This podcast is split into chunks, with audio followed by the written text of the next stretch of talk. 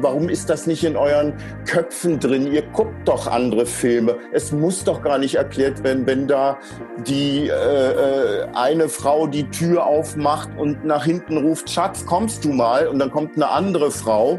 Dann muss doch dem Publikum nicht erklärt werden, die sind lesbisch und warum sind sie lesbisch und. Nein, es ist einfach dann ganz normal und die Szene geht weiter. Da muss nichts anderes gespielt werden.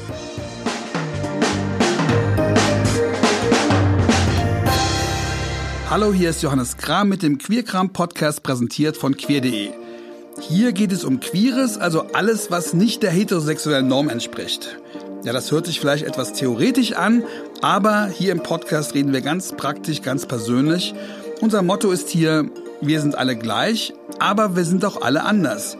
Man sagt ja, dass sich die Gesellschaft in immer mehr Einzelgruppen zersplittert und auch die queere Community in immer mehr Einzelinteressen verfällt.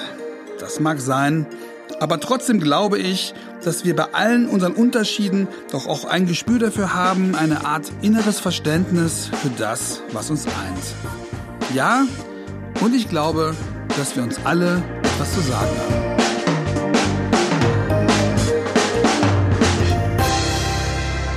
Pierre Sanussi Bliss hat gleich zweimal deutsche queere Filmgeschichte mitgeschrieben. Der Ostberliner spielt mit in dem tollen Film Coming Out, dem ersten Film mit homosexueller Haupthandlung der DDR und auch dem einzigen, weil er ausgerechnet am 9. November 1989, also an dem Tag des Mauerfalls, Premiere hatte. Und dann spielt er in Keiner liebt mich von Doris Dörrie, 1994, glaube ich, war das eine der wenigen Rollen eines AIDS-kranken Schwulen im deutschen Mainstream-Kino, wobei Mainstream hier vor allem erfolgreich meint, weil so Mainstream ist der auch sehr lustige Film gar nicht, aber eben für deutsche Verhältnisse auch sehr mystisch, sehr schräg und melodramatisch. Und das liegt zum Großteil an Pias Rolle, dem Voodoo-Zauberer Orfeo. Ja, man vergisst diese Szene nicht, wie er das abgedunkelte Zimmer mit einem Kuchen voller Kerzen erleuchtet und dabei im Skelettkostüm auf Edith Piafs Je ne tanzt. Aber den meisten Fernsehzuschauern dürfte der offen schwule Schauspieler vor allem durch eine eher heteronormative Rolle bekannt sein. In 160 Folgen, 18 Jahre lang spielte er bis 2014 in der ZDF-Krimi-Reihe Der Alte den Kriminalassistenten Axel Richter. Pierre ist auch Filmregisseur, zuletzt mit der Produktion Weiber, Schwestern teilen alles von 2014. Und was ich wirklich jedem ans Herz legen möchte, der gerne ein schönes, queeres Kinderbuch verschenken möchte, ist sein Buch Der Nix. Das ist die Coming-of-Age-Geschichte einer queeren Kaulquappe, die kein Frosch werden möchte, sondern davon träumt, eine aus Schaumkronen geborene Nixe zu sein. Pierre hat sich immer wieder sehr deutlich gegen Rassismus engagiert. Im schwulen Magazin Mannschaft beschreibt er in diesem März seine Erfahrung mit dem Alltagsrassismus. Beim ersten sogenannten Integrationsgipfel bei Kanzlerin Merkel im Kanzleramt 2006 benannte den Rassismus in Deutschland besonders auch den in seiner eigenen, der Filmbranche. Und beim bisher letzten, dem inzwischen elften Integrationsdialog mit Merkel, der Anfang März nach den rassistischen Morden in Hanau stattfindet, beendet die Kanzlerin die Pressekonferenz mit dem, was Pierre schon vor mittlerweile 14 Jahren in ihrer Anwesenheit gesagt hatte. Da sich seitdem leider nicht viel geändert hat und aufgrund der aktuellen Ereignisse in den USA nach dem Mord an George Floyd viele der Meinung sind, dass hier in Deutschland Rassismus kein großes Problem ist, möchte ich mit ihm auch über Diversität in Film und Fernsehen und ja, über Rassismus sprechen. Aber kurz vorher nochmal Angela Merkels Erinnerung an Pierre Sanussi Pliss. Ich freue mich sehr auf das Gespräch. Und ich erinnere mich an meinen ersten Integrationsdialog, wo ein Schwarzer sagte, ich muss immer den Kriminellen spielen im Fernsehen. Der war ein Schauspieler. Ich möchte mal Bürgermeister spielen. Und äh, das ist ja ein berechtigter Wunsch. Und äh, über diese Fragen müssen wir uns noch mehr Gedanken machen. Davon bin ich zutiefst überzeugt. Dankeschön. Dankeschön.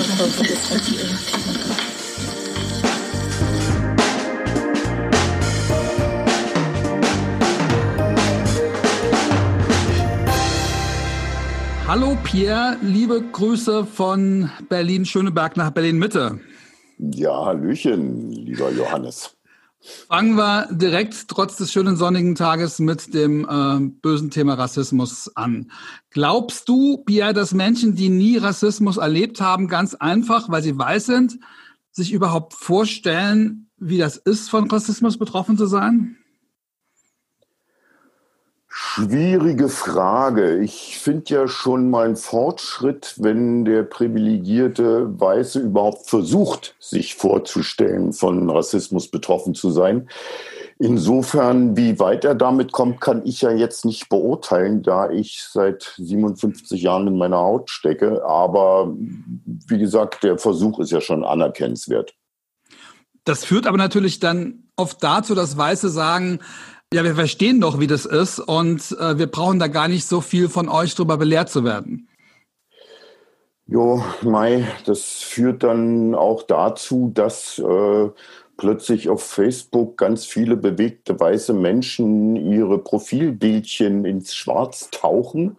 Mhm. Ähm, das ist ja alles ganz nett, aber ich frage mich eigentlich immer, ähm, was ist äh, die Kunde, die einen dann dieses Profilbild wieder zurücktauschen lässt in, von Kätzchen bis sonst wohin. Also was passiert da eigentlich? Was denkt der weiße privilegierte Mensch sich dabei? Habe ich es jetzt mal gezeigt oder habe ich jetzt Anteil genommen oder habe ich jetzt mal gespürt anhand eines schwarzen Profilbildchen, wie das ist, äh, schwarz zu sein? Oder also das würde mich schon interessieren. Darauf habe ich noch keine richtige Antwort, obwohl ich mit einem Weißen verheiratet bin. Der hat allerdings sein Profilbild gelassen, wie es ist, glücklicherweise. Ich habe es auch gelassen, wie es ist, aber habe auch irgendwie gedacht, irgendjemand sagt dann, sag mal, wieso bist du nicht auch solidarisch? Ja, ich weiß nicht. Wenn's, vielleicht sollte man das nicht so ähm, hochrechnen, wie ich das mache. Vielleicht sollte man das wirklich darauf runterbrechen, dass einfach Menschen damit zum Ausdruck bringen wollen, dass sie solidarisch sind. Verstehen werden sie uns Schwarze nicht. Aber es wäre schön, wenn man möglichst viel verstehen könnte, oder? Ja, auf alle Fälle. Wär, Oder hast du das aufgegeben? Ja, ich, also ich bin, du merkst es ein bisschen an meiner Eierei, etwas müde, was dieses ganze Thema angeht. Äh, ich mache das jetzt knapp 58 Jahre irgendwie und äh, immer noch, es steckt ja immer noch drunter zu erklären, dass ich ein normaler Mensch bin. Und das geht mir so auf die Eier inzwischen. Ich kann es gar nicht sagen, ja. Also das ist so, Black Lives Matter, ja, natürlich. Also, also, ach, kann ich dann immer nur dazu sagen, ja. Also, dass mein Leben auch zählt, müssen mir Weiße nicht irgendwie sagen. Aber es ist, ich, ich verstehe die gute Absicht dahinter. Deswegen bin ich da oft in so einem Zwiespalt. Aber gut gemeint ist halt oft nicht gut, ich eier jetzt erstmal nicht weiter. ist nicht das große Problem auch, dass die meisten Weißen in Deutschland denken, dass es gar kein so großes Problem mit Rassismus gibt? Ja, ja, weil nicht sein kann, was nicht sein darf. Und wir sind doch alle, ähm, zumindest in den Großstädten, äh, wir sind ja alle so weltoffen und so. Ich glaube schon, dass das viele denken, aber es bleibt dabei, wenn wir schon bei Großstadt sind, ähm, ich spüre es ganz oft, mit Maske sogar jetzt noch öfter als vorher, äh, wenn ich in der S-Bahn oder U-Bahn oder Straßenbahn sitze. Der Platz neben mir bleibt bis zuletzt frei. Und wenn ich nicht aufstehe und einer älteren Dame meinetwegen oder einer äh, jüngeren Frau mit Kind meinen äh, Platz anbiete, also dass dann da zwei Plätze frei sind, äh, passiert da nichts. Sie stehen lieber, als dass sie sich äh, neben mich setzen würden. Das ist wirklich so meine Erfahrung. Und das ist, ähm, das ist unbewusst. Das, das, äh, ähm, ich unterstelle keine Absicht. Ja, aber es ist so dermaßen drin in uns, dass es äh, schwer ist zu erklären, dass sie sich in dem Moment rassistisch verhalten. Und wahrscheinlich, wenn du es erklären würdest, nehme ich mal an, bist du auch gewohnt, dass dann nicht sehr viel Verständnis kommt, weil dann erstmal eine Abwehr kommt. Das ist natürlich nicht rassistisch. Gemeint so ist es. Aber diese ganzen äh, Erklärungsversuche habe ich irgendwie vor 20 Jahren dann schon aufgegeben. Also das ist ähm, äh, ständig, ich bin ja nicht, weißt du, das setzt irgendwie voraus, also diesen, das eine ist diesen Sensor zu haben, natürlich, wenn man äh, in meiner schwarzen Haut steckt.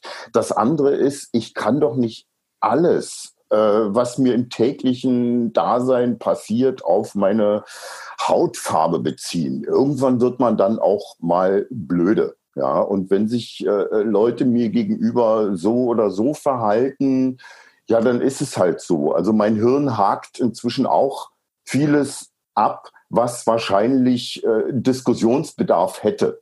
Aber äh, so kann ich mein Leben nicht verbringen. Also ich bin nicht, äh, ich bin nicht Malcolm X oder äh, Martin Luther King.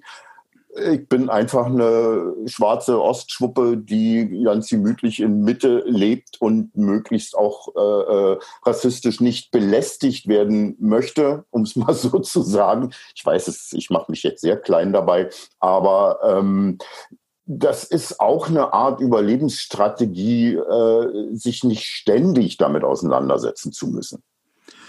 Das heißt, ein Problem von Rassismus ist auch, dass man ja nie weiß, was an Zurückweisung gerade rassistisch gemeint ist. Ja. Ja. Und das führt dann auch dazu, dass es, sag ich mal, eine Auseinandersetzung mit Rassismus so besonders schwer macht, weil man ja nie an den Punkt kommt, wo man irgendwas konkret benennen kann, oder?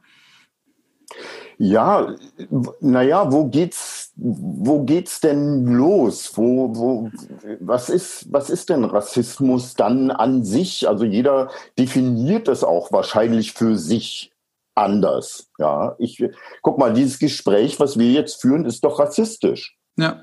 Ja. Also äh, dann würde es aber andere sagen, um Gottes, ich bin doch nicht rassistisch jetzt Doch, natürlich. Ich Na klar, weil, ja, weil, weil, weil ich gerade deine, weil ich gerade meinen Gesprächspartner auf das Thema Rassismus reduziere, ist es natürlich auch ja. ein rassistisches Gespräch. Ja, das so, also und ich weiß aber, dass du äh, das ich verstehe ja die Absicht dahinter. Ja, also insofern. Das ist natürlich auch ein Dilemma. Ich meine, es muss sich ja was verändern. Deswegen reden wir ja. Wir reden ja nicht darüber, weil es Spaß macht oder weil wir sonst beide nichts zu bereden hätten. Wir haben ja noch viel zu bereden und wir werden auch gleich noch andere Sachen reden. Aber diese Unmöglichkeit gerade drüber zu reden und nicht drüber zu reden. Absolut. Aber ich bevorzuge inzwischen dann doch das, ähm, also im normalen Leben sage ich jetzt mal, das äh, nicht drüber zu reden, auch mit einer gewissen Arroganz. Also wenn ich, ich hatte mal eine Zeit lang, da habe ich wirklich jeden und alles irgendwie drauf aufmerksam gemacht, wenn irgendwas, also mit irgendeiner schnippischen Bemerkung dann zurück oder ich habe schlechte Laune gekriegt oder so, wenn irgendwas rassistisch war und das aus einer Ecke kam, wo ich dachte, ups, hier musst du aber aufpassen. Wenn ich dann aber weiß, der oder diejenige haben es überhaupt nicht in der Richtung gemeint, habe ich auch gelernt, drüber wegzuschauen, weil ich ansonsten blöde werde in dieser deutschen weißen äh, äh Umgebung mit der äh, weißen Leithautfarbe. Äh, in, in, im Beruf oder sonst wie. Also ich, äh, das ist sonst schwierig, damit klarzukommen und man kriegt dann auch eine Macke. Und ich habe sicher eine Macke in der Richtung, aber äh, ich, ich versuche, das so wenig wie möglich mich dominieren zu lassen. War das jetzt einigermaßen verständlich? Sehr verständlich. Noch möchte ich dazu sagen, dass wir vor diesem Gespräch vereinbart haben, dass wir auch über das Thema Rassismus sprechen wollen, auch von Anfang an drüber sprechen wollen. Ähm, aber du verstehst da auch meine Unsicherheit, äh, äh, dass ich Absolut. natürlich jetzt auch da nichts falsch, nichts falsch machen ja, möchte ja. und dass ich es trotzdem machen möchte. Ja, und, äh, aber das ist es eben gerade, was du jetzt gerade eben gemacht hast, dass du natürlich öffentlich in diesem Podcast sagst, dass wir vorher schon vereinbart haben, darüber zu, das entspringt, Johannes, Entschuldigung, genau dieser Unsicherheit, und ja. die, ich weiß nicht, politisch korrekt sein wollen oder was dahinter ist. Das macht es aber nicht weniger rassistisch. Weißt du, wie ich meine? Erklär's mir. Ich glaube, das erklärt sich von selbst. Lass uns einfach weitermachen. okay. Ähm, nun macht's ja, wenn du gerade sagst, dass du da vielleicht ein bisschen abgestumpft bist, macht es es ja auch ein bisschen schwieriger. Ist ja dein Beruf, sage ich mal, nicht abgestumpft zu sein. Ist ja dein Beruf, sage ich mal, sensibel zu sein als Künstler, als Schauspieler. Möchtest du den Leuten ja nicht auf den Nerven gehen. Ist das ein Problem, dass, dass du natürlich, wenn du über diese Themen reden sollst, ja, dass du natürlich auch dein Geschäftsmodell als Schauspieler irgendwo riskierst? Jein. Äh, äh, abgestumpft ist vielleicht das falsche Wort. Das meine ich so auch nicht, ich, äh, indem ich sage müde. Ist was anderes, weißt du? Also ich bin schon äh, äh wach, was diese, was die ganzen Begriffe angeht, was äh, das tägliche äh, Leben angeht, was Rassismus betrifft. Ich, ich bin da sehr wach. Meine, meine Sinne sind nicht verstopft oder äh, eingeschlafen. Ich bin nur müde, darauf zu reagieren, beziehungsweise äh, etwas äh, anderes in Gang setzen zu wollen, äh, Leuten zu erklären, dass ich doch auch ein Mensch bin. Äh, und ja, das, da stellt sich dann irgendwann eine gewisse äh, Müdigkeit ein. Das war, mhm. ich sag mal, kurz nach der Wende äh, anders, weil ähm, ich erstmal äh, sehr großes Unverständnis hatte, ich meine, ich kam aus der DDR und habe Rassismus am eigenen Leib kaum erfahren. Ich hatte, ich war umgeben von Weißen, ich hatte weiße Freunde, ich hatte eine absolut glückliche Kindheit. Ich hatte eine, ich habe dann Koch gelernt. Das war eine super Lehre. Wir haben irre Spaß gehabt. Ich war dann auf der äh, Schauspielschule in der DDR als in der, an der Ernst Busch. Ich war der erste Schwarze, der überhaupt an der äh, Schauspielschule in der DDR Schauspiel studiert hat. Ähm, ich war danach am, am Staatsschauspiel in Dresden engagiert. Äh, aber äh, es hat alles einen riesen Spaß gemacht. Ich hatte keine, wirklich keine Probleme. Ja. Und dann ab der Wende vor 30 Jahren wurde ich plötzlich nur noch, was Castings, was Filme, was Theater angeht, wurde ich nur noch eine Hautfarbe. Und das war schwer zu begreifen für mich. Also, dass ich Typ Afrodeutsch oder plötzlich solche Sachen, also eingeordnet äh, wurde und das dann nie wieder aufgehört hat bis heute. Das, das, äh, das war schwierig. Und da bin ich eine Weile gegen angegangen. Also ja, bis Mitte der 2000er. Ich sag mal so der Integrationsgipfel bei Frau Merkel, zu dem ich mich damals selber eingeladen hatte. Das war so der Wendepunkt, wonach ich dann dachte, ich meine, es war schön, dass der Tagesspiegel meine komplette Rede danach äh, gedruckt hat. Äh, die hieß, ihr habt den Farbfilm vergessen, kann man immer noch äh, ergoogeln. Ähm, aber das war so der Knackpunkt, wo ich dachte, so jetzt, jetzt dürfen mal andere.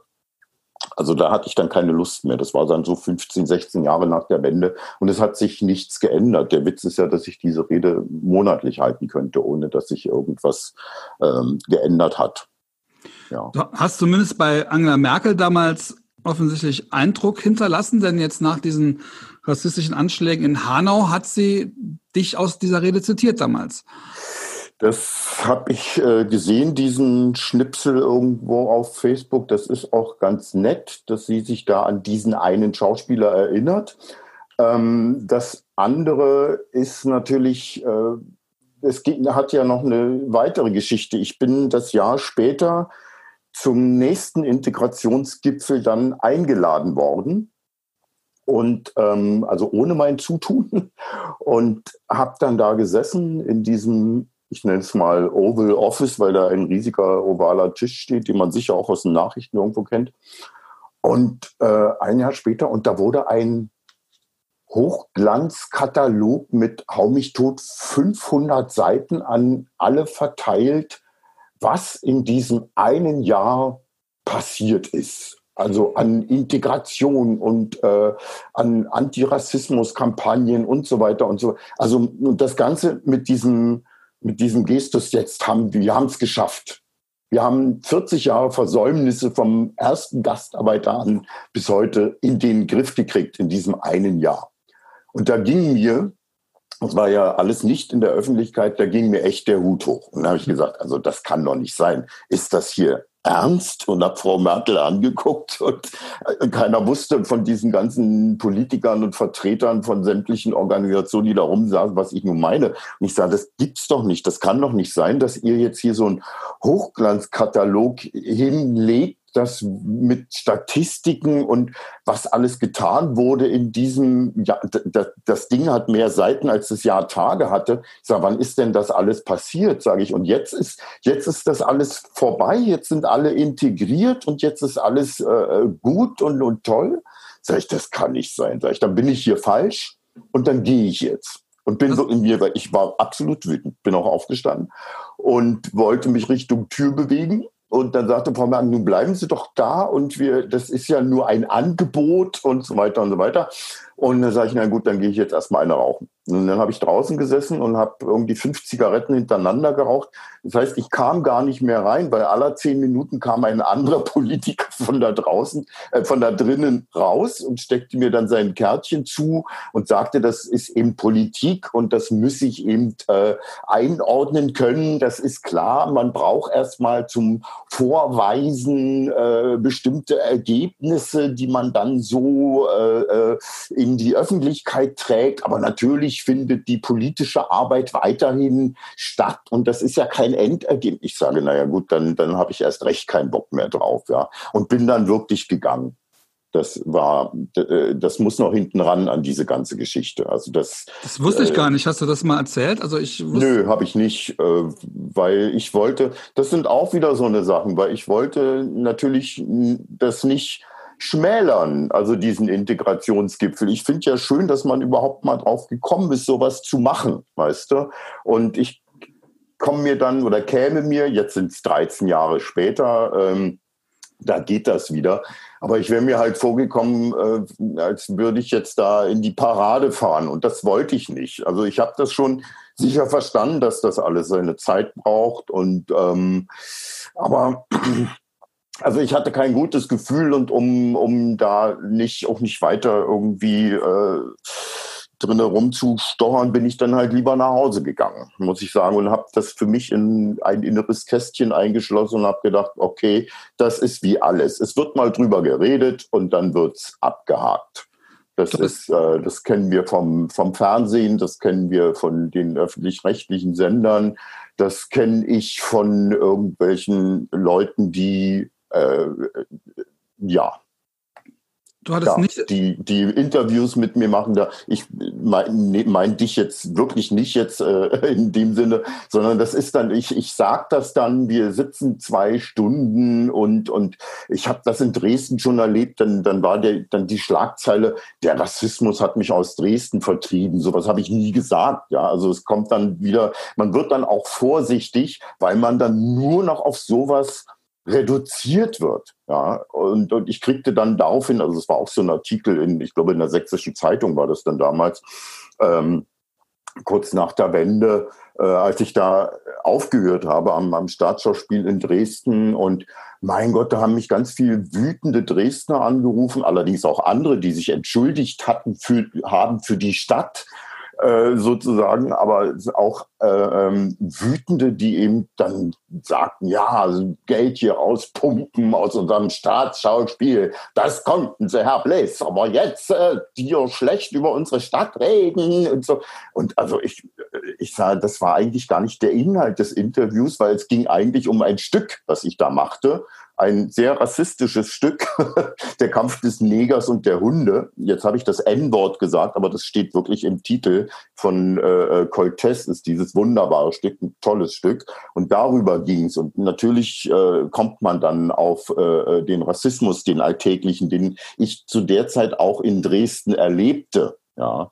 Und äh, wie gesagt, ich wurde dann Stück für Stück vorsichtiger, aber es ist nicht so, dass es mich um den Kreis zu schließen, dass es mich abgestumpft hat, Johannes, sondern eher müde gemacht, weißt du? Mhm. Ich, ich weiß es gar nicht, wo ich jetzt weitermachen. Mich, ja, es ist schwer zu sortieren, tut mir leid. Nein, im, im, Gegenteil, weil das jetzt verschiedene Ebenen sind. Gut, gehe ich einfach nochmal zurück zu Merkel. Das heißt, du hattest nicht das Gefühl, dass sie tatsächlich die Tragweite des Rassismusproblems begriffen hat? Das ist richtig. Hatte ich nicht. Nein.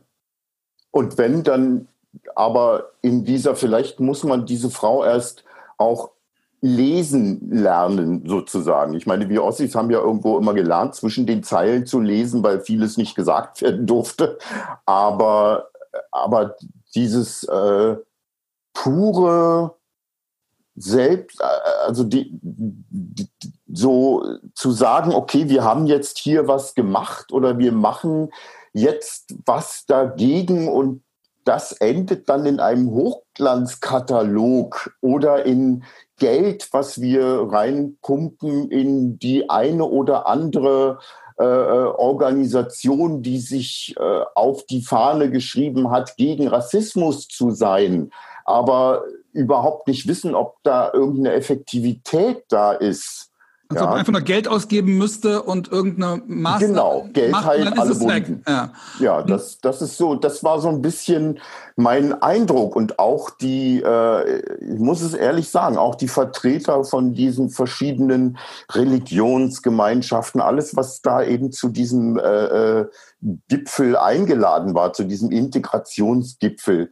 Ich hatte den Eindruck, und man möge mich jetzt nicht verhaften, aber es ging hauptsächlich um, um Gelder, um Töpfe, in die man fassen kann, um die Lage möglichst so schlimm zu schildern, dass man große Unterstützung braucht für diese oder jene Organisation, weil ansonsten man äh, ähm, irgendwie nicht äh, seinen Auftrag erfüllen könnte, obwohl man das vielleicht schon Jahrzehnte äh, gemacht hat, mit welchem Effekt auch immer. Aber also ich, ich, ich mochte das nicht. Ich kann es nicht anders sagen. Ich bin kein Politiker und bin da jetzt auch nicht, ich wüsste jetzt nicht, wie ich es politisch korrekter besser ausdrücken kann. Ich, ich halte das nicht, ich hielt das nicht für den richtigen Weg. Und der richtige Weg wäre was gewesen? Eine öffentliche Diskussion, dass die Kanzlerin sich beispielsweise hinstellt und auch die Dimension des Themas Rassismus beschreibt, auch beschreibt, wie schwierig und langwierig es ist, dagegen was zu machen und gerade genau, deswegen das, so notwendig? Genau. Das hat sie ja äh, später dann doch immer mal, ich hätte es nur gerne, also über die Jahre sagt sie es ja, aber das Ganze vielleicht mal zusammengefasst, indem man wirklich das Problem äh, erkennt, das äh, äh, vermisse ich einfach. Auch äh, äh, wirklich auch klare Ansagen gegenüber öffentlich-rechtlichen Sendern, gegenüber der, der Filmindustrie meinetwegen. Ich meine, wir haben eine Kulturstaatsministerin, Monika Grütters. Ich vermisse, ich vermisse da klare Stellung, die bezogen wird. Ich, ich vermisse da auch, es muss ja keine, es muss ja keine Quote in dem Sinne geben, aber es gibt genügend Druckmittel. Also wenn, wenn man überlegt, wie es die Engländer machen oder die Franzosen, dass man einfach sagt, pass auf, Leute, ihr könnt eure Filme gerne besetzen, wie ihr wollt. Aber wenn ihr euch an, da redet euch niemand rein, aber wenn ihr euch nicht an bestimmte Voraussetzungen haltet, dann braucht ihr diesen Film nicht zur Förderung einzureichen, beziehungsweise nicht für irgendwelche Filmpreise. Wir werden ihn nicht berücksichtigen, wenn er sich nicht an bestimmte Standards der Diversität hält. Ja, damit macht man niemanden Vorschriften, wie man seinen Film zu besetzen hat. Man gibt dann aber doch zu, zu denken, äh, wie, dass man bei der Besetzung einfach äh, schwarz, asiatisch, äh, behindert, was weiß ich, äh, ältere Frau. Äh, warum ist Dr. Müller, steht ja nicht da, dass das ein äh, älterer Herr mit äh, graumelierten Schläfen sein muss. Es kann durchaus auch eine äh, 70-jährige Doktorin sein, die aus dem Rentenalter zurückgeholt wurde, weil die Klinik ohne sie krachen geht. Wie auch immer. Also, da, dass sich da was in, in Gang setzt bei den Film- und Medienmachern und so weiter. Und dazu bräuchte es klare Ansagen, die vielleicht so erstmal gar nicht ersichtlich sind. Aber wenn man dann halt sagt, okay, das hier sind Grundbedingungen, die müssen erfüllt werden, keine Diskussion drüber, bitte macht es so. In anderen Ländern funktioniert es auch. Schaut euch an, wie englische Filme aussehen, amerikanische Filme aussehen, schaut euch an, wie französische Filme aussehen. Ja, und bitte. Warum Dann, ist das in Deutschland so? Warum wird das in Deutschland nicht verstanden? Ich glaube, das hat sicher auch damit zu tun, dass ein, äh, ähm, dass es vielleicht ja, sehr, sehr wenige Redakteure. Das sind ja hauptsächlich die, die, das sind ja die heimlichen äh, Caster in diesem Land. Also ohne die, diese allgewaltigen Redakteure, die es in anderen Ländern gar nicht gäbe, läuft ja bei uns überhaupt nichts. Ähm, dass da schon zu wenige mit Migrationshintergrund dabei sind. Ja. Und äh, Uwe Jansson, der, der äh, ziemlich tolle äh, weiße Regisseur, der ihm sagte, wir letztens in so einem FATS-Interview, wir müssen aufpassen, dass wir nicht ähm, anfangen, Fernsehen für AfD-Wähler zu machen was sich ja immer noch am, am, am 50er Jahre Heimatfilm Deutschlands äh, ähm, orientiert, der, da hat er absolut recht. Also, dass man, äh, äh ich, diese, diese Sachen sind, sind hier nicht, das liegt nicht am Publikum.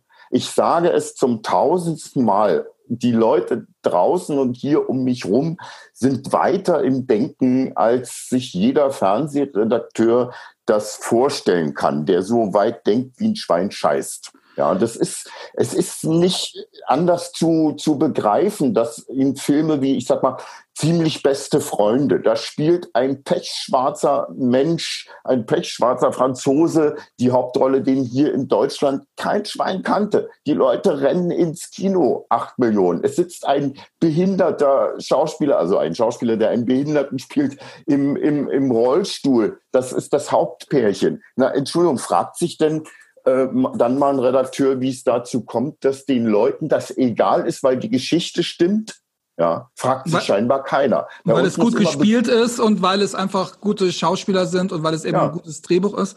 Und es wird nicht erklärt, wo der herkommt, warum der so gut in dem Fall dann Französisch spricht oder sonst wie. Bei uns muss immer, da hängt immer so ein äh, erklären wollen hinten dran, dass man erklären muss, warum die, der oder die jetzt asiatisch aussieht oder der oder die schwarz ist. Äh, was ist das für eine Geschichte dahinter? statt zu sagen, äh, statt zu sagen, es spielt keine Rolle. Ich meine, mich würde das nicht so auf die Palme bringen, wenn ich das nicht knapp 20 Jahre als Fernsehkommissar so gespielt hätte. Es wurde nicht ein einziges Mal in irgendeinem Drehbuch oder sonst wie Bezug genommen auf meine Hautfarbe. Und das muss ich dir sagen, fand ich großartig. Und es gab in diesen, glaub mir, es waren tausende Zuschriften. Der alte lief in 102 Ländern. Ja, es gab nicht eine einzige Zuschrift. Wieso ist denn Axel Richter eigentlich schwarz? Wo kommt denn der her? Was hat denn der da im Privatleben oder wie oder was? Nicht ein einziges Mal. Ja, also du siehst doch daran, dass es den Leuten wirklich Schnurz ist. Und ich sag dir, wer da ein schwarzer Bürgermeister, meinetwegen in Brandenburg oder, oder irgendwas, die Leute würden vielleicht eine Minute, wenn der Film startet, äh, sich wundern und dann gäbe es keine weiteren Fragen mehr. Ja, wenn das ein gutes Drehbuch ist, was eben nicht explizit darauf ähm, darauf äh, dazu Stellung bezieht oder oder irgendwie äh, Erklärfernsehen wird, was wir ja sehr gerne machen. Es muss ja wenn irgendeine äh, Spannung aufgebaut wird, spätestens alle zwei Minuten diese Spannung wieder abgebaut werden, damit der Zuschauer genau weiß, worum es jetzt alles geht und da ein Jahr nicht im Unklaren äh, bleiben darf. So ist ja deutscher Film, so ist ja auch deutscher Krimi. Also zwischendurch immer aller sieben Minuten eine Infoszene, damit wir nochmal rekapitulieren. Ach, du glaubst wirklich, dass die Frau so und so das und das gemacht hat? Aber es könnte ja eigentlich auch sein, dass so, gähn und zapp und weg. Das Schlimme ist ja, dass es anderswo funktioniert, das eben schon gesagt. Also die BAFTA in England, man darf keine Filme für den dortigen Filmpreis einreichen, äh, ja. wenn man wenn man die Kriterien nicht erfüllt. Selbst die ARD hat sich 2007, das hast du selber in deiner Rede gesagt, auch ja. das Ziel gesetzt, ähm, die Chancen einer, ich zitiere, kulturell vielfältigen Gesellschaft glaubwürdig zu vermitteln in allen relevanten äh, Programmgenres und Formaten sollen Menschen mit Migrationshintergrund als Protagonisten in unterschiedlichsten Lebenslagen, insbesondere außerhalb gebräuchlicher Klischees, auftreten. Ja, witzig, äh, oder? Äh, ja, das ist von 2007 und es hat sich doch gar nichts geändert, oder? Nein, das ist aus dieser äh, Charta, Charta der, der, Vielfalt. Vielfalt ja, genau, ja, ja. die alle inzwischen da unterschrieben haben, sämtliche Sender oder sowas. Aber das hätte man vielleicht auch, die, das ist, da ist dann halt, die ARD ist in dem Fall wahrscheinlich ein Vertreter, der bei dieser Sitzung dabei gesessen hat und das dann unterschrieben hat. Aber er hat wahrscheinlich versäumt, dass dann äh, wenigstens über die 2007 traue ich der ARD und ZDF noch zu, dass die das dann äh, äh, über Faxgeräte verteilt haben. Ähm, ja, das haben sie wahrscheinlich dann doch irgendwie vergessen oder der Praktikant hat geschlafen, der dann für sowas zuständig ist oder so. Aber das heißt, ja, es gibt dafür überhaupt kein Bewusstsein. Es gibt auch kein Bewusstsein, dass man mit so wenig Aufwand, das ist ja das Schöne, das hatte eben nichts mit Geld zu tun. Ich meine, was Merkel da präsentiert hat, war eine Broschüre, hey, wir haben viel Geld ausgegeben, wir haben viel gemacht, aber ja. einfach Rollen anders zu besetzen, ähm, würde ja niemanden etwas kosten Nein. und würde das Thema völlig, ja. völlig selbstverständlich äh, in den Alltag bringen. So ähm, es ist ja in höchster Weise unverantwortlich, dass die Intendantin da keinen Druck ausüben. Meine Frage, du hast eben über die AfD gesprochen, glaubst du nicht, dass Wäre das so gewesen, hätte man 2007 gesagt, okay, wir nehmen das tatsächlich ernst. Wir wollen, dass es Normalität wird, Selbstverständlichkeit wird, dass wir dann die AfD mit ihrem akuten Rassismusproblem heutzutage in der Form gar nicht so hätten? Fast ja. Es ist ein, äh, äh, es ist ja nur ein Gedankenspiel. Wir haben ja den, den, den Beweis nicht. Also ich meine, äh, äh Rassismus gibt's natürlich auch äh, in den Ländern. Schauen wir einfach nach Amerika, in denen es Gang und Gäbe ist, äh, Schwarze in allen, ob vom Verbrecher bis zum Anwalt vorkommen zu lassen. Trotzdem bleibt ja dieser Rassismus da. Ja, also das, äh, ich glaube nicht, dass das dann hier irgendwie weg wäre, aber es wäre ein Auftrag erfüllt, und zwar den Querschnitt der Bevölkerung auch abzubilden. Also das, wozu sie sich verpflichtet haben in dieser, in dieser äh, Charta. Und ich, äh, also auch mit, was heißt überraschenden Sachen. Ich, ich sag mal, hätte man mir statt Florian Silbereisen den Traumschiffkapitän angeboten, ich hätte sofort Ja gesagt. Und ich wette, mhm. es hätte äh, es hätte drei Minuten gedauert, es hätte sicher irgendwo auf irgendeiner Seite ähm, äh, einen Shitstorm gegeben von der rechten Seite oder sowas, ja. Aber ja, scheiß drauf. Ja, was hat das einen öffentlich-rechtlichen Sender zu interessieren, ja, mhm. der einen Auftrag hat? Und dann wäre das, äh, das Traumschiff hätte doch nicht plötzlich nur noch die Hälfte an, an Quote, wenn ich da Kapitän wäre.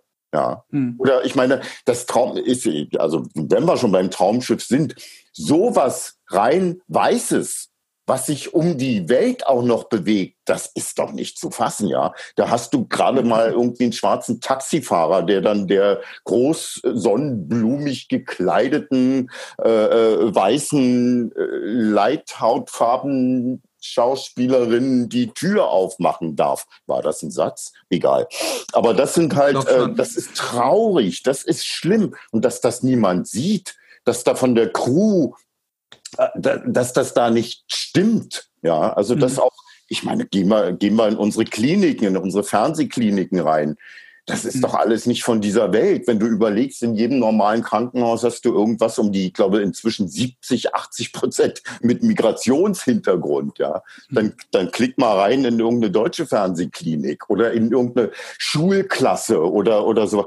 Das ist doch schrecklich. Und das ist, das ist mit diesem Heimatfilm gemeint, glaube ich, was mhm. Uwe Jansson sagte, mhm. dass äh, äh, man da wirklich noch, man ist da irgendwo stecken geblieben, indem man denkt, der Zuschauer will das sehen. Ja, und das ist, das ist auch schon das Missverständnis darin, dass man diese Quotenmessdinger, also diese Quote an sich äh, äh, kann man ja eh in der Pfeife rauchen, das äh, stimmt ja vorne und hinten nicht, aber diese Quotenmessdinger stehen ja gar nicht bei Familien mit Migrationshintergrund zum Beispiel. Mhm. Also bis vor kurzem war es jedenfalls nicht so. Man möge mich gerne vom Gegenteil überzeugen. Aber das hatte zum Beispiel auch diesen Effekt, dass dieser super, äh, ich mochte den sehr, diesen relativ düsteren Tatort aus Hamburg damals mit dem äh, Mehmet Kurtulus, dass mhm. der relativ wenig Quote hatte. Ja, das hat aber auch damit zu tun, dass diese Quotenmessgeräte eben nicht bei türkischstämmigen Familien standen. Hätte man die nämlich mitgemessen, die da alle eingeschaltet haben, hätte der drei Millionen mehr Quote gehabt. Ja. ja. Muss man sich mal überlegen. Ja, und das sind alles so Sachen, also das ganze öffentlich-rechtliche System stimmt ja in, in, insofern nicht mehr. Ich ziehe auch nur drüber her, weil ich dann immer denke, ist der Ruf erst ruiniert, lebt es sich ganz routiniert. Äh, äh, weil ich habe seit fünfeinhalb Jahren nicht einen einzigen Drehtag mehr gehabt. Bei ARD, ZDF kein Angebot, gar nichts mehr. Ja.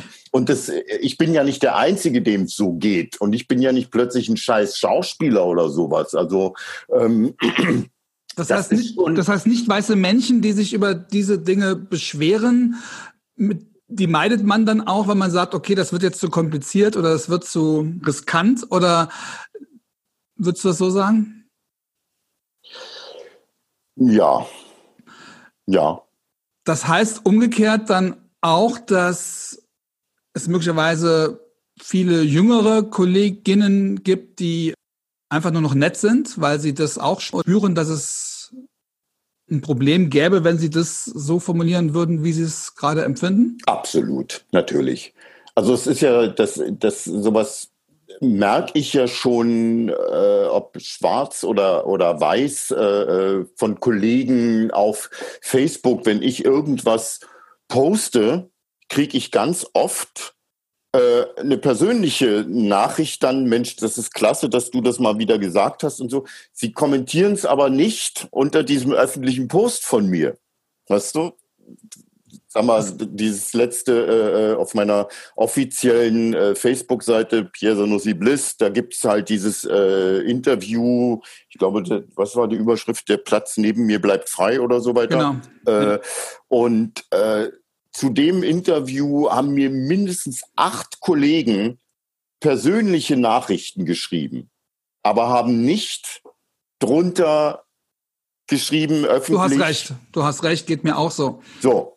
Und das ist doch alles, das ist doch verrückt. Also, dass man, dass man denkt, wenn man nicht dass man zeigt, äh, wenn man denkt, dass man, wenn man zeigt, dass man nicht rassistisch ist und das damit auch wirklich äh, Scheiße findet, dass man dadurch Nachteile hat.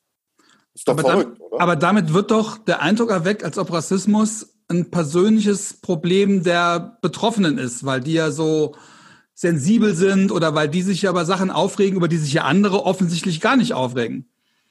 Ja, ja, es wird, du, irgendwo wird es irgendwie immer hingeschoben, habe ich das Gefühl. Nur ist es kein, ich, äh, ich, ich weiß nicht, wie ich das, ich, ich gucke ganz oft in, in, in äh, leere Augen, wenn ich äh, dieses Thema, also nehmen wir mal Frau Grütters, ja, die sicher sich irgendwie äh, bemüht, ihren Posten da auszufüllen. Und wir haben in der äh, Deutschen Filmakademie, in der ich ja auch Mitglied bin und bis vor, ich weiß nicht, bis vor zwei Jahren, glaube ich, der einzige Schwarze war in der Deutschen Filmakademie. Wie arm von von wie vielen Leuten? Naja, von äh, knapp 2000 Leuten. Ja, also ich sag mal, die Sektion der Schauspieler sind um die 500, wenn ich äh, wenn ich richtig liege.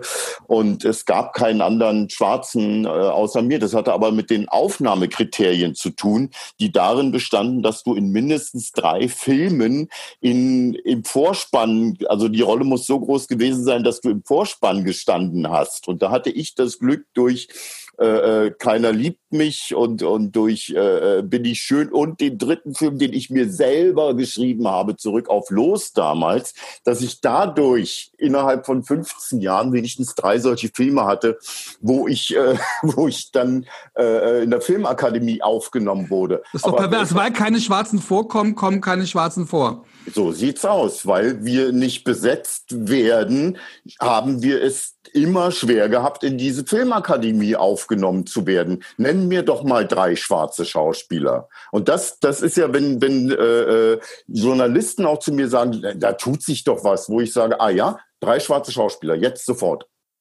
Ähm, ähm, na sie, ähm, na da gab es doch hier noch ihren Vorgänger beim Alten.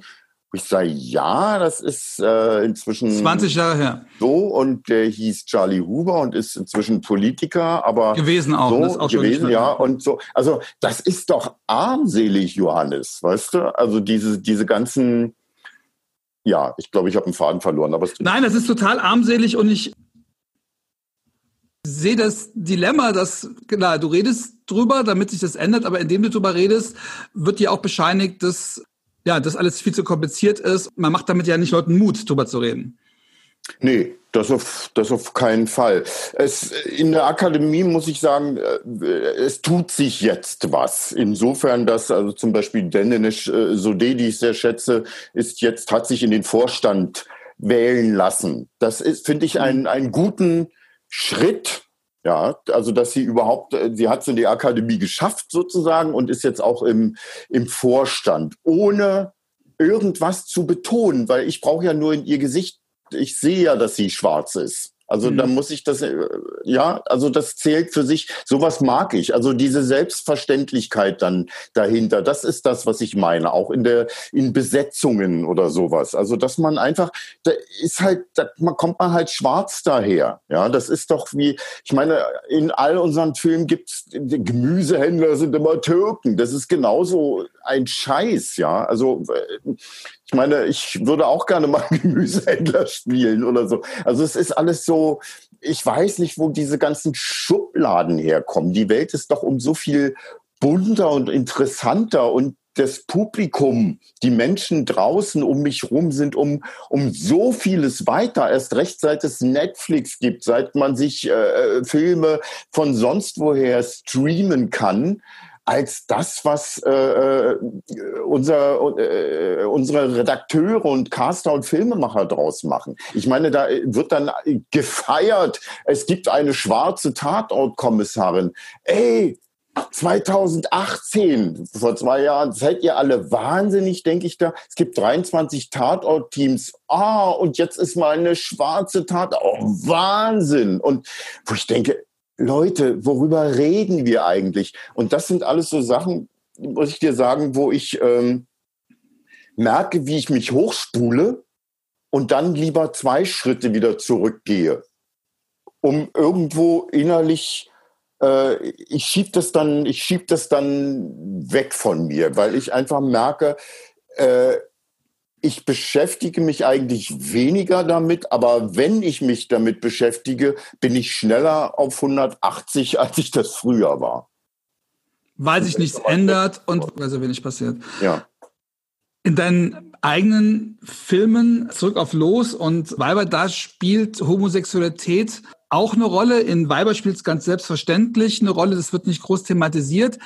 Ist das etwas, wo du sagst, okay, das fällt mir jetzt einfacher, das dann auch noch mit reinzupacken? Ja, weil ah, da habe ich gar nicht, das ist gar nicht so, das ist gar nicht so mit Vorsatz jetzt mit, das packe ich damit rein und dann hake ich das ab oder so. Das ist einfach, äh, ich, ich finde, es gibt ja, es gibt ja jetzt auch diese, wie, du weißt ja, diese Queer Media, Media Society. Society ja. das, ich, ich finde das alles ganz äh, großartig und äh, dass es das alles gibt. Andererseits wundere ich mich eben wirklich innerlich, dass das alles nicht, dass das alles nicht doch irgendwie schon automatisch irgendwie stattgefunden hat, dass, dass äh, Regisseure immer erst irgendwie einen einen, einen Anstupser brauchen, dass bei ihnen, dass es nicht in ihrer DNA liegt, äh, wirklich divers zu besetzen und nicht immer nur das Gewöhnliche zu zeigen, sondern eben das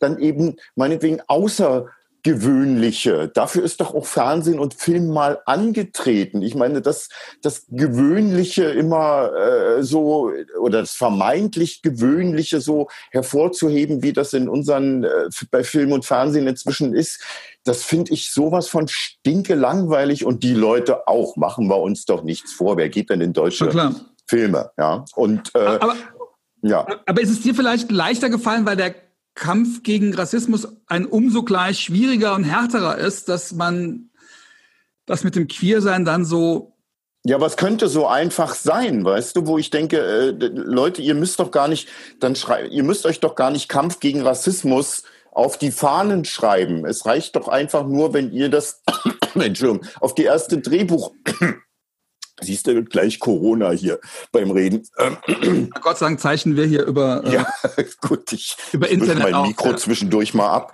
Ähm, nein, es reicht doch, wenn ihr euch das auf die erste Drehbuchseite schreibt, bevor ihr besetzt. Das muss doch in, in eurer DNA drinne sein. Das kann doch, warum muss denn das, das Nachbarspärchen, warum können das nicht zwei Männer, warum muss, der, äh, unter Ehepaar muss ich nicht Mann und Frau verstehen.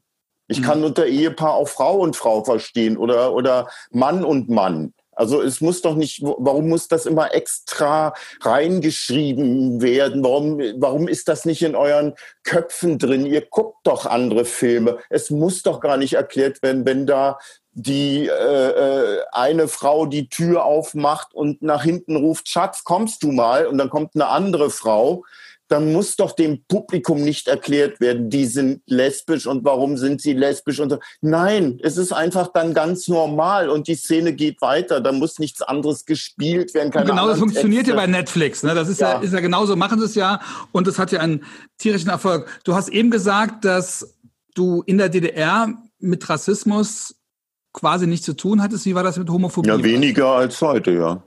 Wie war das mit Homophobie? War das da auch so? Ähm, ja, im Großen und Ganzen schon. Ähm, ich hatte damit kein Problem. Ich meine, das, das, das weißt du eigentlich, dass wir in der DDR relativ weit waren. Also wir hatten den 175er schon äh, äh, gestrichen, da stand der in der BRD noch auf der Tagesordnung. Und äh, ich kann mich auch an keinerlei Repressalien ähm, in der DDR erinnern. Es gab die schwulen Kneipen wie die Schoppenstube, Gott hab sie selig, oder den Burgfrieden, Gott hab ihn selig, oder äh, keine Ahnung. Also es gab ja, es gab eine, eine Szene, die auch gerne von den Wessis besucht wurde und äh, bis hin zu Diskotheken, die Busche oder sonst wie. Und ich bin nicht einmal weder als Schwarzer noch als äh, Schwuler irgendwo ähm, rassistisch in, in, äh, in irgendwelche Situationen geraten, wo ich gedacht habe, oh, jetzt hier ganz vorsichtig oder, oder schlimm oder sowas. Also kann ich wirklich nicht damit dienen. Und das ist nicht so, dass ich es irgendwie verdrängt habe oder so. Das wollte mir auch schon mal jemand einreden, weil er nicht glauben konnte, dass ich eine glückliche Kindheit hatte, so wie ich aussehe. Die hatte ich aber. Und auch mein Schwulsein war, wirklich war kein Problem. Und ich hatte mein, ich sag mal, mein Coming Out hatte ich eigentlich schon bei der Geburt. Also ich bin mit Pumps auf die Welt gekommen. Ich hatte nicht wirklich jetzt den Tag, wo ich dachte, oh, oh, oh ich bin schwul oder so. Und auch mein, auch meine Freunde. Ich habe dann eine Weile außerhalb von Berlin in der Kleinstadt hier in Hennigsdorf, wo die S-Bahn gebaut wird, äh, äh gewohnt, 20 Kilometer von Berlin weg und so.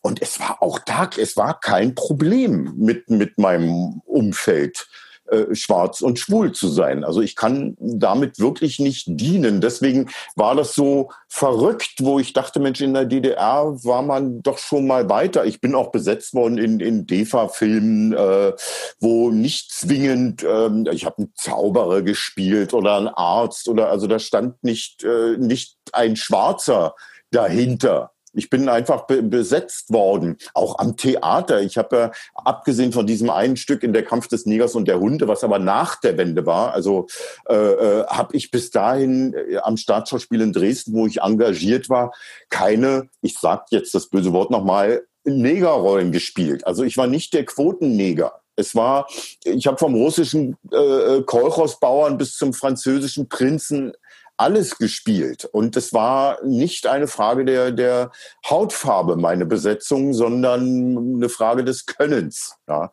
Und mhm. seit der Wende, ich kann es nur wiederholen, ist das eigentlich seit 30 Jahren anders. Und was mich halt so müde macht, ist, dass sich irgendwie nichts zu bewegen scheint, außer dass mir aller drei Jahre versichert wird von irgendwelchen netten, weißen, bewegten Menschen. Aber es tut sich doch jetzt was. Siehst du denn nicht? So, das höre ich im Abstand immer weiter vor mich hin und denke dann, oh, ja, okay, alles klar und tschüss. Reden wir am Schluss über was ganz anderes. Ähm, du hast zur Corona-Krise einen Kurzfilm gedreht. Der RBB hat Regisseurin aufgefordert, ähm, zwei Minuten füllen die sie selber drehen quasi in der Quarantäne. Dein Film wurde als erster ausgestrahlt. Du spielst auch die Hauptrolle und du kämpfst da im Keller mit äh, ganz bösen Klopapierrollen. Und ich glaube auch, dass du diesen Kampf, das ist, glaube ich, am Ende. Hast du so gespoilert. Oh, nein, ich sage ja nicht, ob du, ob du das, ob du diesen Kampf gewinnst. Ob ich es überlebe. Ob du das überlebst. Das, so. Kannst du mir diesen Film tiefenpsychologisch äh, ergründen? Nee, nicht wirklich. Es ging um wirklich um zwei, zwei Minuten und ich weiß noch, dass ich diesen Anruf kriegte und äh, auf meinem Balkon lag und äh, mir sofort irgendwie, äh, ich muss was, ich muss, ich will alles. Ich will die momentane Situation mit reinpacken und das war so, dass die Leute Klopapier hamsterten. Der Film ist am 1. April ausgestrahlt worden. Es gab kein Klopapier. Mhm. Und, äh, und also weil ich das total albern fand. Also ich habe hier einen Nachbarn, der hat äh, Klopapier gehamstert und hat dann äh, dieses Klopapier immer in Zweierrollen in Geschenkpapier verpackt und zu irgendwelchen Apothekerinnen zum Beispiel gebracht, damit er, wenn es dann Medikamente gegen Corona gibt, bevorzugt wird. Also es treibt mitunter Blüten das Ganze. Wie in ja. der DDR früher, als man so einen Tauschhandel gemacht hat. Ist das nochmal auf? So, Im Prinzip, obwohl, ja gut, okay, mit den Medikamenten ist ja auch noch, es hat sich ja, gab es nicht letztens so ein äh, äh so ja, Skandal, ja. Ja, ja, wo sich dann rausstellte, dass wir DDR-Bürger alles nur eigentlich Versuchskaninchen Mädchen für die Westmedikamente waren. Aber nee, gut, das habe ich nicht mitbekommen. Nee, ja, ja, da kann recherchier mal. Das, das willst ah. du da nicht hören. Das ja, will ich ja. nicht, das will ich als Wessi nicht hören. Nee, nee. Genau. Nein, und da habe ich, äh, äh, da habe ich dann ähm, gedacht, okay, ich muss was reinbringen.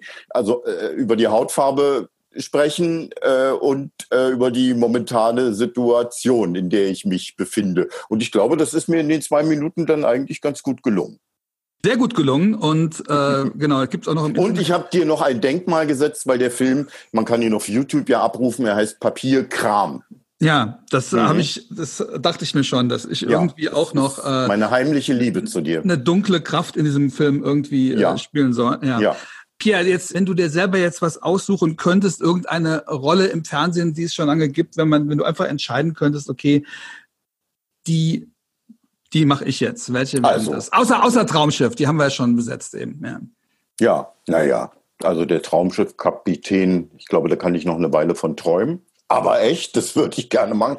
Ansonsten, ich wäre wirklich, das, das klingt jetzt ganz blöd, aber irgendwas Normales, Weißes, keine Ahnung. Ich wäre gern der Chef von der Sachsenklinik. Ich wäre gern, ich, äh, keine Ahnung, der Bürgermeister von Berlin. Ich wäre, weißt du, es ist so, es ist so traurig. Ich bin als Mitglied der Filmakademie. Ich gucke dann jedes Jahr diese sogenannte Kiste. Also wir gucken ja die, jeder kriegt ja alle Filme zugesendet, äh, damit wir dann den Filmpreis vergeben können ich finde mich nicht wieder im deutschen Kino. Wir sind nicht besetzt, außer wenn es dann wie Berlin Alexanderplatz, wenn es Thema oder Problem ja. des Films ist, die Hautfarbe. Aber so normal irgendwie nicht. Da kommt vielleicht mal ein Taxifahrer drinne vor, der dann schwarz ist. Hey, den besetzen wir mal schwarz, da haben wir es mal gezeigt oder so. Aber ansonsten spielen wir keine Rolle. Wir sind nicht sichtbar. Und das ist ja auch das, äh, wo ich sage, als Schwule als, äh, als Schwarzer, als ältere Frau, als was weiß ich nicht alles. Also diese Diversität, das ist, und das eben in völlig kack, piss, stinknormalen Rollen, ohne dass da irgendein Bezug drauf genommen ist. Mein Gott, ich habe das 18 Jahre gemacht als Fernsehkommissar. Ja, aber als Schauspieler kann es doch nicht nur das Ziel sein, eine stinknormale Rolle zu spielen. Also welchen ja, ich, also na, da würde ich gerne, aber wir, wir haben ja, wir sind ja in, in Deutschland, wir machen ja kaum Genre. Ich würde gerne mal mit der Kreissäge um mich fleischen. Ich wäre gerne du, mal ja, ja, derjenige, ja. der das Mund, den Mund aufreißt und Bienenschwärme äh, kommen heraus und fallen über die Ortschaft her oder sowas. Also oder wie Morgan Freeman, der da mal einfach als Gott besetzt wird oder so. ich also diese ganzen Sachen würde ich super gerne mal machen. Aber schau dich doch um auf der Landschaft. Also selbst so tolle Regisseure wie Robert Siegel oder so, die mal in, im Horror waren, machen das nicht mehr. Oder ich weiß nicht, Uli Seidel macht inzwischen, glaube ich, ein Restaurant in Kanada. Nee, oder verwechsel ich da gerade irgendwas? Egal. Aber also es gibt so, so äh, äh, es findet irgendwie nicht statt. Ich wäre auch gerne mal ein schwarzer Vampir, der in äh, äh, der nachts halt äh, schöne schwule Männer aussaugt oder so, also am Hals. Ähm, Lass uns da doch mal innehalten. Lass uns das doch mal jetzt am Ende des Podcasts als schöne. Ah, das gefällt als, dir. Als schöner. Ja, ich muss auch irgendwo diesen Podcast beenden und deswegen dachte ich, das ist jetzt ein schönes Bild, eine schöne, eine schöne Vision, die wir beide teilen dürfen. Ähm, lieber Pierre, vielen, vielen Dank für dieses Gespräch. Gern. Ähm, ja, ich hoffe, wir reden demnächst nochmal in diesem Podcast dann über ganz andere Sachen. Ja, vielen Dank, dass ihr zugehört habt. Eine Bitte, wenn ihr diesen Podcast noch nicht abonniert habt, macht das bitte sofort. Hört das nächste Mal wieder zu. Pierre, vielen Dank. Vielen Dank euch allen. Einen schönen Tag noch wünsche ich euch. Ja, ich euch auch allen. Dankeschön. Tschüss. Ciao.